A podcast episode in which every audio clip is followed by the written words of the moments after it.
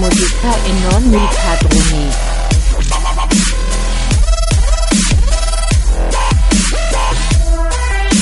E fare musica. Fa fa fa. Re musica.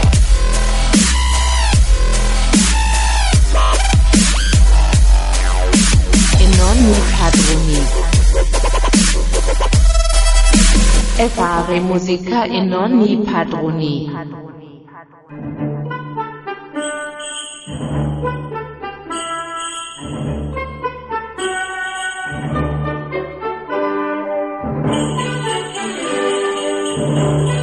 Amici di Radio Sardegna Web, ben trovati a questa ennesima puntata di Fare Musica e non i padroni, qui dallo Studio Verde, il vostro Eder Secci, il nostro Davide Martello, l'irriducibile Massimo Salvao, quest'oggi come ospite interattivo e interagente per questa puntata speciale È di Natale, è Natale, Grande! è Tanti Natale! auguri a tutti ragazzi! Co- Come avrete intuito dalla musica di sottofondo, le tematiche di questa puntata di Fare Musica non i padroni sono legate al Natale, perché oggi è 25. Esatto, e vi odiamo perché ci avete strappato dai nostri pranzi, siamo tutti Eh. mezzo ubriachi. Cosa hai mangiato, Davide? Troppo. Non Tipo lo so, cosa? ma tipo Agnello, panettone, vermentino, prosecco. Ma se tu sei ubriaco non dire niente. robe. Eh? No, ma infatti, lasciamolo, lasciamolo lì. Pronto? Ah, eccoci. Eccoci. Eh, pronto? Vedi?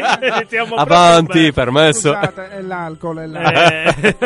Eh, no, no, no. Cosa vi hanno regalato, ragazzi? Per Natale? Eh, Sì. non si dice.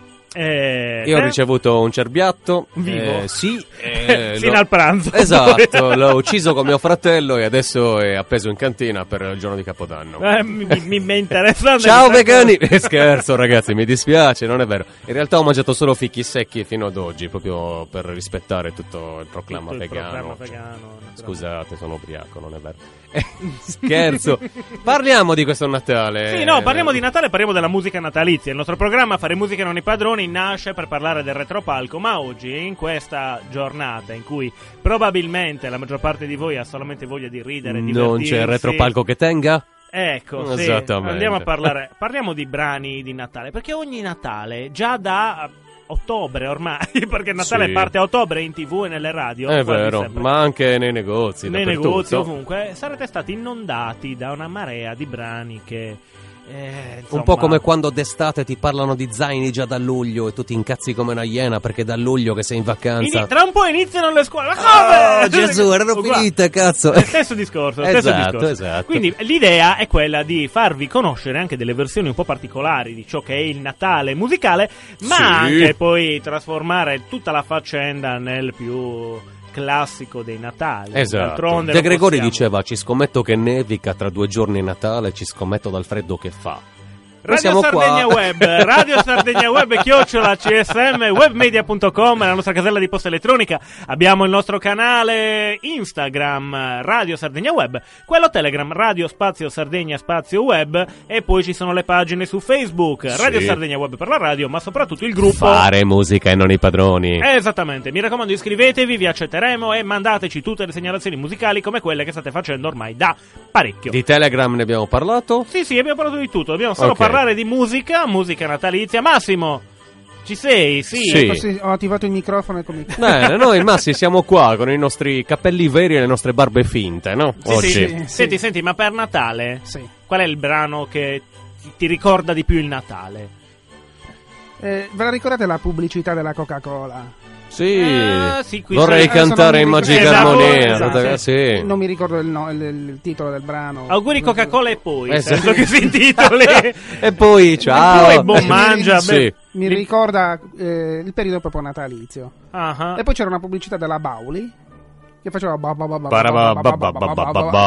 Eh. Esatto. Sì, me la ricordo bene. Che era una specie di Ba- ba- Babbo ba- Natale che non si capiva se era un nonno o un Babbo Natale. Non, non Natale. Io mi ricordo anche quel pezzente del signor B. Sì. Stefani, te lo ricordi? Cioè? Ah, che Eh. cattivo. Eh, chi sono io? Babbo Natale. Natale. Beh, però è un grande, Sì, veramente. Pubblicità del genere manca. Che Dio lo abbia in gloria, perché È vero. esatto, ha portato avanti tutti i sogni di noi giovani ragazzini, nove giovani menti pronte ad essere riempite dal commercio, no? Senti, ma Eh, Lo sapete a proposito di Coca-Cola che Babbo Natale in realtà è verde? Sì, sì, certo, sì, ma sì, in molti invece non lo sanno. Incredibilmente in molti non lo sanno. Nessuno sa, per esempio, che anche Che Guevara era viola. Non è vero, sto scherzando. Lì erano i filtri. E noi saremo senza filtri per tutta questa puntata. Esatto. Mi raccomando, ascoltateci, non ne rimanete delusi, come non rimarrete delusi sicuramente di questo brano che è... esatto, è Merry Christmas dei Marlene Kunz. Ascoltiamolo. Quindi forse sei un po' delusi. Vabbè, vai.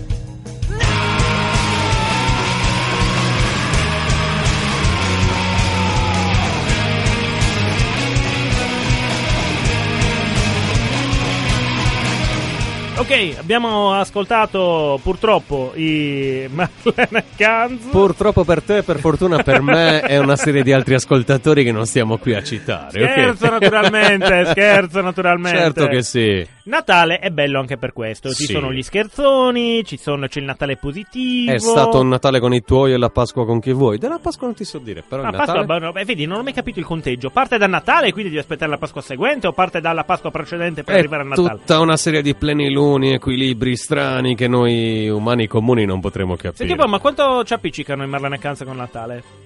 Mm, boh, secondo me nello stesso modo in cui ci appiccica la Coca-Cola con Natale, non lo so, è tutta una cosa per che, vendere? che se vuoi... quello? No, vabbè, io la butto lì. No, dico, è tutta una cosa che se vuoi può funzionare. No, ma sai cos'è? problema. Perché Natale nella musica è uno dei momenti migliori per sfoderare il successo di Natale, come la- il tormentone estivo, poi c'è il pezzo natalizio. Esatto. E allora lì vendite, vendite, vendite, vendite, soprattutto se ci sono i prodotti che vanno lì a inserire quel tale brano all'interno del Oh, loro. vabbè, c'è stato promo. anche chi ha raccontato della sua sofferenza nel giorno di Natale, eh, tipo Piero Ciampi ha fatto un pezzo che io adoro, che ogni Natale Mhm. posto nella mia pagina, quindi andate a vederla perché tanto c'è, che Sì. si chiama Il Natale del 24 e parla del disagio durante il Natale, perché in quel periodo, in ogni caso, chi è solo rimane solo. chi si sente abbandonato si sente ancora più abbandonato. Adesso non Natale- voglio fare una pubblicità no, no, no, Unicef, però fermati, per hai toccato un però- argomento giusto. Cioè, senti, la musica alla fin fine è anche rappresentativa delle emozioni, no? Di conseguenza non è che andiamo a, a ragionare sempre su Natale siamo tutti felici. Un- una bella matta ceppa. Cioè, non tutti a Natale sono così. Assolutamente. Molti lo odiano, non lo vorrebbero proprio vorrebbero saltare interamente la giornata perché sono pieni di ricordi totalmente negativi e quindi via. Ed è per quello che poi c'è tutta la filmografia del miracolo di Natale che tutte queste persone tristi e cupe diventano tutti allegri perché cosa ne so, comprano un palazzo. O Esatto. gli regalano una marea di Allora lì il Natale passa in secondo piano perché diventi proprietario di un palazzo. Però, sai, c'è anche la filmografia legata alle musiche che ti porta tanto, tanto, tanto. Ad esempio, ad esempio, sappiamo perfettamente che una delle, delle cose che tutti si aspettano a Natale è nei film a Italia 1 Ah, sì, una, Una poltrona, poltrona per due. per due. Oh, Ah, visto? Visto? ecco. Una poltrona per due è il tipico film di Natale. Ma non perché. Cioè, oddio, parla di Natale, perché tutti gli, avve- gli avvenimenti del film trattano Natale. Però è la tematica interna. Sono anche le musiche lì a pieno che ti danno una, una certa atmosfera, come tutte quelle dei film di quel periodo. Prima o poi dovremmo farlo, una, una bella puntatona sulla musica da film e tutte queste Mm, cose sì, ci interne sta. ci stanno. Facciamo una domanda a Massimo Salvao. Una domanda a Massimo Salvao. Massimo Salvao, qua. siccome tu non hai vissuto sicuramente nella 34esima strada, no? Quindi No, non avrai assistito a quel famoso No, miracolo, Io ho no? abitato per tanto tempo a Pirri. cioè non è Ecco, proprio ma a Pirri. Sì, nella Pirri.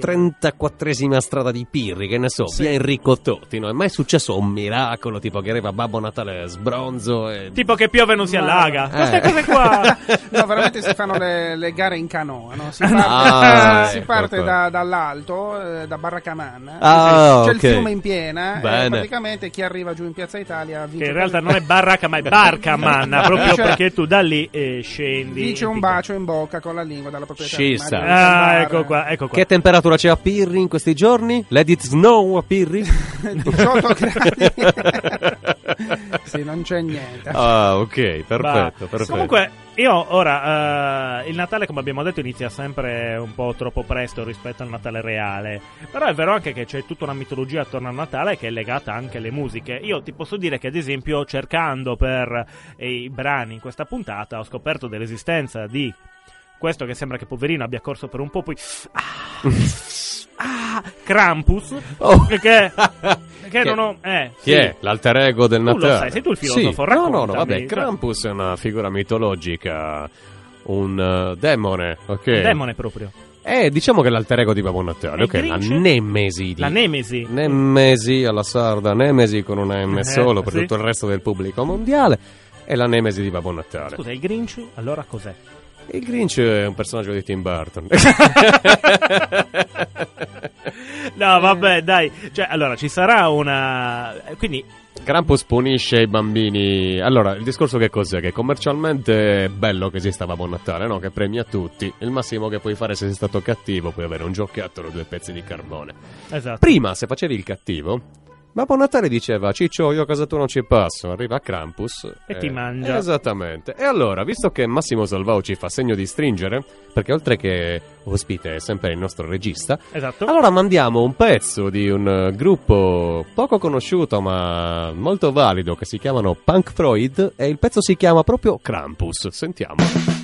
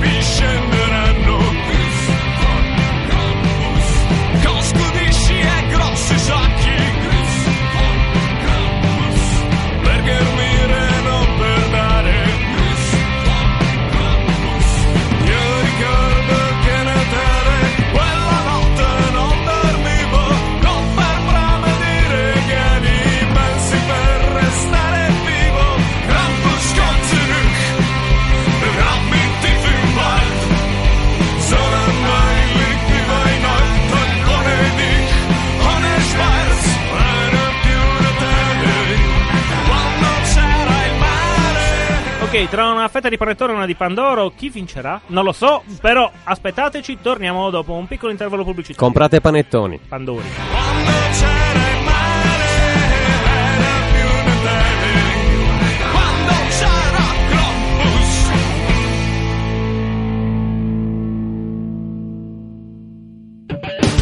Radio Sardegna Web. Resta in ascolto.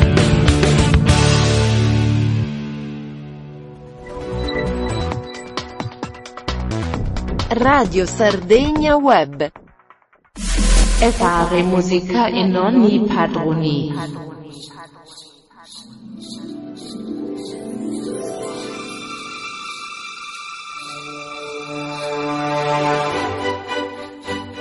Rieccoci in studio dopo la pubblicità. Eh, puntata natalizia di fare musica nei padroni. Bel Abbiamo- brano, eh? Bel Sì, brano. abbiamo passato i Punk Freud, che praticamente è un gruppo del nord Italia di personaggi validi, tutti dell'ambiente scientifico-psicologico che si sono dedicati a, a- a creare questo genere che Da- a me dal nome tanto. avevo intuito che fossero di quell'area. Sì, eh, dalla ecco, ecco, eh. decisamente new wave. Se Ecco. volete andare su YouTube trovate un po' di roba, tipo il pezzo che più vi colpirà sicuramente, disturbo vegano dell'alimentazione, non vi dico nient'altro, ascoltatelo e poi spero e credo che ci farete sapere. Beh, Natale, Natale, Natale, Natale, Natale. eh, Davide, allora, innanzitutto io sì, penso che gli ascoltatori vorrebbero sapere realmente cosa ti hanno regalato oggi e Sì, non lo- soprattutto non- quanti non- denti no. ti sei cariato con il panettone.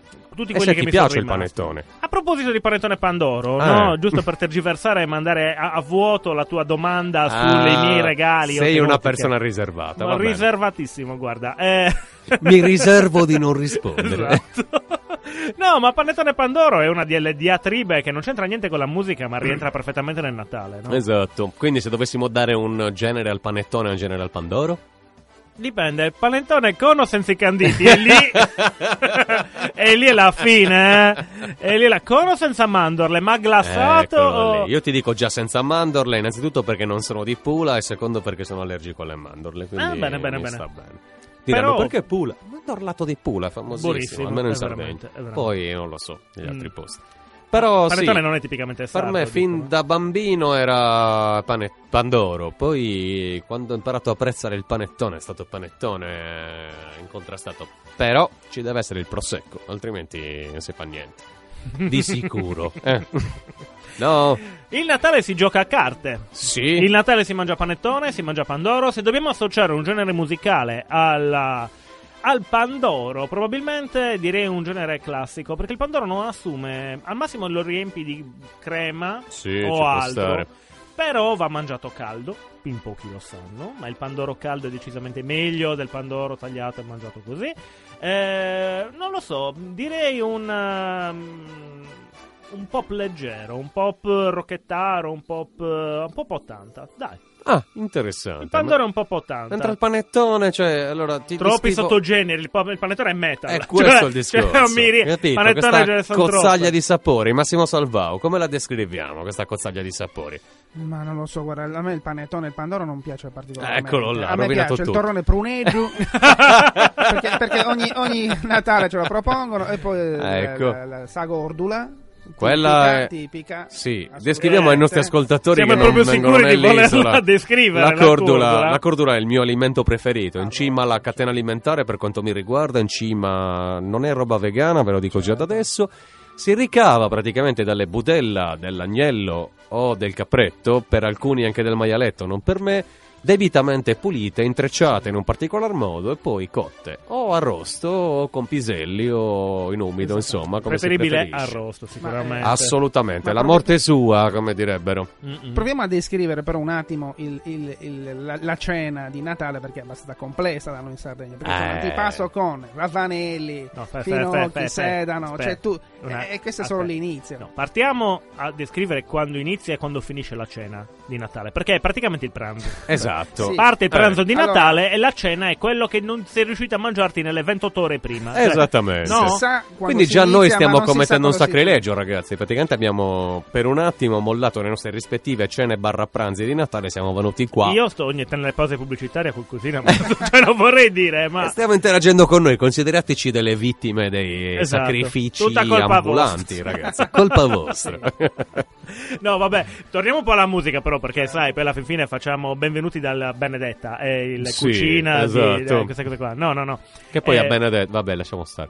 Eh, Eh. beh, no, parliamo anche di quel risvolto questo. Cioè, allora, nel mondo il Natale viene festeggiato in mille modi diversi. Sì. Ma sai, mi capita di vedere le fotografie del Natale alle Hawaii con gente in costume e fiorellini che, mamma, oddio. Ma è tutta gente che ce l'ha caldo. portata a Carlo Vanzina quando era ancora vivo alle UE. Natale. eh. sì.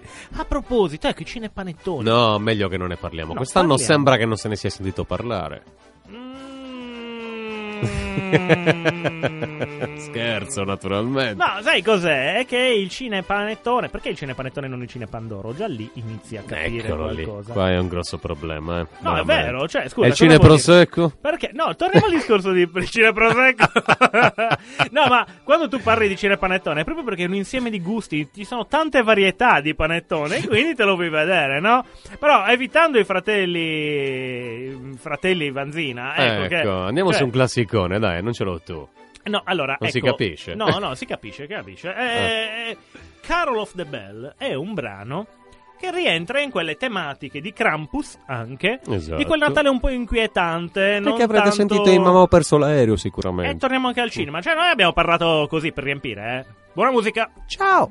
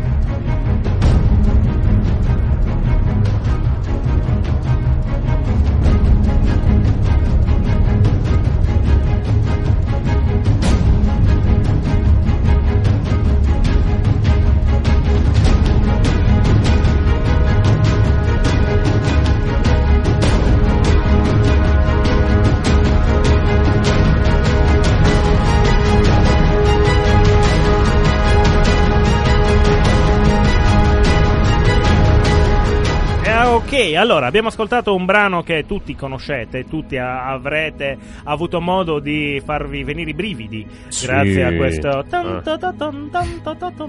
Poi ci Eh, direte, io mi trovavo meglio con i Punk Freud, sinceramente. però Eh, vabbè, no, ma è, sai, il una- classico è tutto sta, eh. personale, insomma. no. Natale inquietante, eh, abbiamo tanti esempi nella cinematografia e nelle musiche, perché A Nightmare Before Christmas è uno Certo. delle, delle varie, come si chiamano, eh, pellicole stucchevole e d'animazione in questo caso, che comunque ha portato il Natale in una chiave abbastanza inquietante. Vabbè, è Tim Burton, cosa possiamo... Sì, possiamo parlare anche del Grinch, di chi ci pare, insomma. Il Grinch, sì, sì, ci sono un Facciamo cose. una brevissima parentesi su questa storia della felicità stucchevole che avvolge tutto di questo essere necessariamente felici anche quando in realtà la tristezza pervade ogni cosa, no? Te la posso dare una mia versione di Certo che me la, me la devi dare. Così tu sei lì, filosofo, mi puoi dire... Poi quando Massi smette di piangere ce ne dà anche la sua. esatto. allora, tutti vedono la felicità natalizia come se fosse un'imposizione. E questo, in- questa imposizione è data dal fatto che sono troppo tristi per apprezzare il fatto che si possa essere felici. Partendo Sì. da questo presupposto, è anche vero che il forzare la felicità ti porta a essere attorniato da un ambiente positivo. In teoria dovrebbe essere l'am- l'ambiente migliore per poter staccare da quello che può essere il contesto negativo che ti circonda, perché in quel frangente lì ti dovrebbe dare un appoggio maggiore. Ovviamente questo non succede perché nella mente umana si innescono esattamente i meccanismi opposti, quindi più vedi gente felice attorno a te, più ti senti una merda. Sì. Ecco, eh, quindi il, il ve- il dover essere felice non è un'imposizione in realtà, è un suggerimento. Io vedo il Natale come se fosse un suggerimento. Cerca di non, almeno per una fottutissima giornata, ammazzarti da solo con i tuoi problemi quotidiani. Attenzione Una perché volta. potresti anche trovare i suggerimenti di Luca Carbonio. È Natale tutti i giorni, non è Natale mai. E aspettatemi quando sto uscendo fuori e fatemi, Sì, stiamo freddatemi parlando- nel modo più veloce Stiamo possibile. parlando di Luca Depressione Carboni, cioè non è che mh, stiamo parlando di qualcuno che ha un peso nel, Chiaro, no, nella mettendo, tecnica. Ecco, mettendo a parte lui che Dio lo abbia in gloria, io avevo un amico che mi ha raccontato una cosa che mi ha un po' lasciato così. vai. Mi ha detto, mi ha fatto notare questa cosa, questa necessità del passare il Natale sempre, sai, il Natale con, chi, con, chi, con i tuoi, la Pasqua con chi vuoi, no? il Natale in famiglia. Mi fa la sera di Natale, io che vivo da solo, Mm. esco a bere un caffè e tutto chiuso. Non parlava della città, parlava del suo paese che non sto qua a citare. Mhm. E mi ha detto non mi sono mai sentito solo come il giorno della vigilia di Natale. Vero, però hai un anno per fare in modo di non passare Ah, da solo. eh, Se vabbè, hai deciso di non sfruttare la tua vita nel modo da avere delle compagnie, mi dispiace Non per te, ma lo so. passerai non solo in Natale, ma anche Capodanno, l'Epifania, ecco, insomma, Pasqua.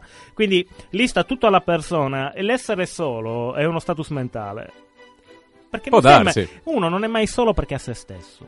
Ah, questa è già una grande cosa. Se è uno impara una- a essere da solo, a essere contento di, di se stesso, è già un E quindi devi lottare con questo te stesso Già, ma noi dovevamo parlare di musica, siamo arrivati Sì. a filosofo. Sti cacchio di filosofi che ti portano a È ragionare. vero, è vero, è vero, c'è da ammazzarsi. Stiamo mangiando dei pedicchi cerbiati nelle cantine sino a due secondi fa. Ci appesi, sta, è vero, parlavamo di, di Luca intes- Carboni. che- intestini intrecciati, Che intestini buono. intrecciati per impiccare Luca I Carboni. destini intrecciati. Abbiamo- capito male. Tra Eh, intestini ai destini Esatto, i E destini intrecciati. Senti, no? parlando di musica, Sì. eh, le canzoni di Natale classiche, Sì. quanto vengono odiate nel mondo? Cioè, o quanto vengono apprezzate? Tipo una Ecco. Mariah Carey. Oh Gesù. Mariah. Eh. Eh? Che Mo- è, è il Natale. Mariah. Esatto, quando senti Mariah. Io È, è il Natale. non lo so, sarà che da ragazzino sono stato abituato a apprezzare un altro tipo di Mariah e non ho nessuna, nessun interesse verso è di lei. Natale, ma ci arrestano allora. Non è vero, parlavo di Mariah Conjo, una tipa che vive vicino Che a casa conosciamo mia. tutti, Esatto. certamente. È molto allegra. Sì, sì, sì. Decisamente. Proprio lei. Fa ridere un sacco. Eh, chiaro. Dicevamo, quando tu poi alla fin fine ti vai ad ascoltare i brani classiconi, capisci di essere a Natale perché ti ripropinano in ogni modo, in ogni maniera. Mariah Carey è uno di questi brani, ma ce ne sono tanti altri, tipo eh, eh, Last Christmas. Oh Gesù, No? UM, dovevamo arrivare lì, Ecco. capito? Cioè, Eh. mm? Sì, mi allontano Sì, dal microfono, Massi, scusami. Sì, aspetta, dillo, Massimo, dai. È un altro artista che ci, passano, ci fanno sempre ascoltare durante il Natale è Michael Bublé. Oh, No, Gesù. ma lo- quello sì. lo, lo- lo- lo tirano fuori per Natale perché lo, lo mettono nel. No, perché è stato sempre in gamba. days. c'è una cosa che Ma- Michael Bublé ha saputo fare mentre gli altri bevevano prosecco era schiacciare le noci. Ok. le mie personalmente le ha schiacciate un sacco di volte. Eh, però vai, è in Eh, gamba, è Sì, in gamba, sì, sì, dai, sì, eh, assolutamente. Ma sì, però questa cosa è molto ambigua, no? Di te che fai sia ospite che quello che ci intima di, Di stringere, chiudere, se eh. dobbiamo- Eh, quanto eh, abbiamo? su due 20 fronti. secondi, Non 10 avete secondi. tempo. Non abbiamo Ok, brano. allora, bene. Abbiamo detto brano- Christmas. Sì, parlavamo quello. di Last Christmas, però Eh, ve lo offriamo dai nostri amici Punk Goes Christmas. Quindi punk. Una versione diversa, insomma. Last Christmas I gave you my heart. The very next day you gave it away. This year, to save me from tears, I'll give it to someone special.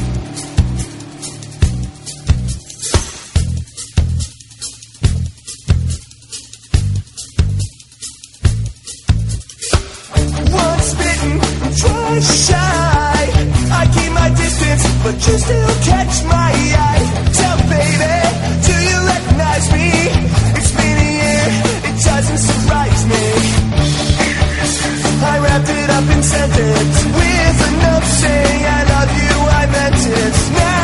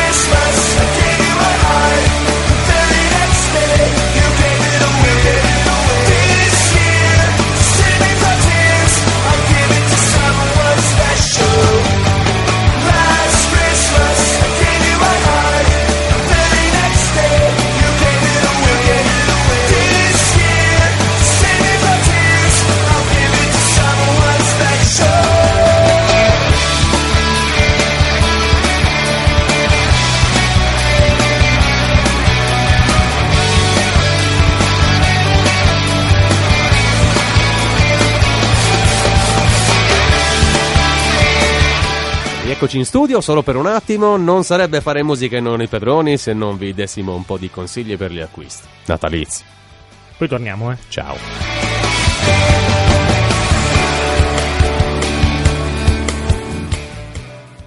E fare musica e non i padroni.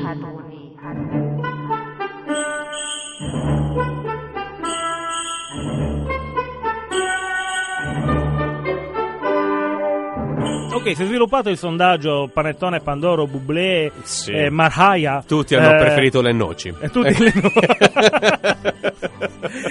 Trascurando le mandorle, siamo Eh. arrivati alla terza parte di Fare Musica non i Eh, padroni in questo esatto. speciale natalizio. Lo Con chiamiamo- l'ennesimo prosecco in mano, tutti Eh, vero. sbronzi a festeggiare Eh, per questa nuova nascita di un messia che chissà chi redimerà. Tutti, tutti, Eh, dal primo all'ultimo. Sono fiducioso. Basta che faccia bere tutti vino e non acqua. A posto. E siamo tutti più allegri. Il Quanti punto giorni è- mancano a Capodanno? Cinque? Tanto andiamo in onda anche a Capodanno. A posto, chi se ne Cioè, frega, siamo qua Siamo qui. Eh, esatto. Io infatti farei continuare il cenone da adesso fino a, a- direttamente a Capodanno. Esatto, lo Facevo chiameremo fare musica e non i cenoni. Dopo questa, Dopo questa, e dopo questa ce ne andremo. Ma infatti, già adesso ce ne andiamo. Vi ricordiamo un attimo i contatti. Fare musica non i padroni va in onda sempre di mercoledì e in replica la domenica. Mi raccomando, cercate di essere tutti bellini, simpatici, di contattarci nei nostri canali Esatto. social e farci tutte le segnalazioni di musica e non solo. Tutte le richieste, tutto quello che vi pare. Se volete venire ospiti qua, anche per parlare di Natale, eh, dopo che Natale è passato, prego accomodatevi, vi aspettiamo. Però per il momento momento cosa possiamo fare? Vi lasciamo qua con questa selezione di pezzi natalizi del sapiente Massimo Salvau. Cosa ci proponi Massimo? Classiconi, Massimo. Eh, Classiconi. assolutamente sì, Sì. eh, ma decidiamo assieme, no? Let it snow, let it snow, let it snow. Esatto, non si potrebbe andare oltre. esatto. Esatto. Frank Eh, Sinatra era sì, lui, no? È Eh, proprio lui, sì. Frank Natale. Simpapera, eh, tutti quanti, no? Vabbè, e allora ricordiamo i contatti brevemente: Radio Sardegna Web, chiocciola CSM, webmedia.com, il nostro indirizzo di posta elettronica, il nostro canale Fare Musica e, non i padroni, e il gruppo, naturalmente. Fare musica e non i padroni, iscrivetevi, numerosi e interagite naturalmente. E poi abbiamo il nostro canale Instagram Radio Sardegna Web e Telegram Radio Spazio, Spazio. Sardegna Spazio. Web. Mi raccomando, un salutone a tutti, buon Natale e ci sentiamo a breve, molto a breve. Ciao! Ha bevuto, eh. E fare musica e non i padroni.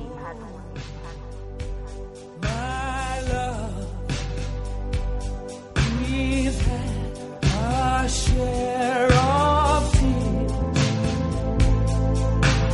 Oh, my friend,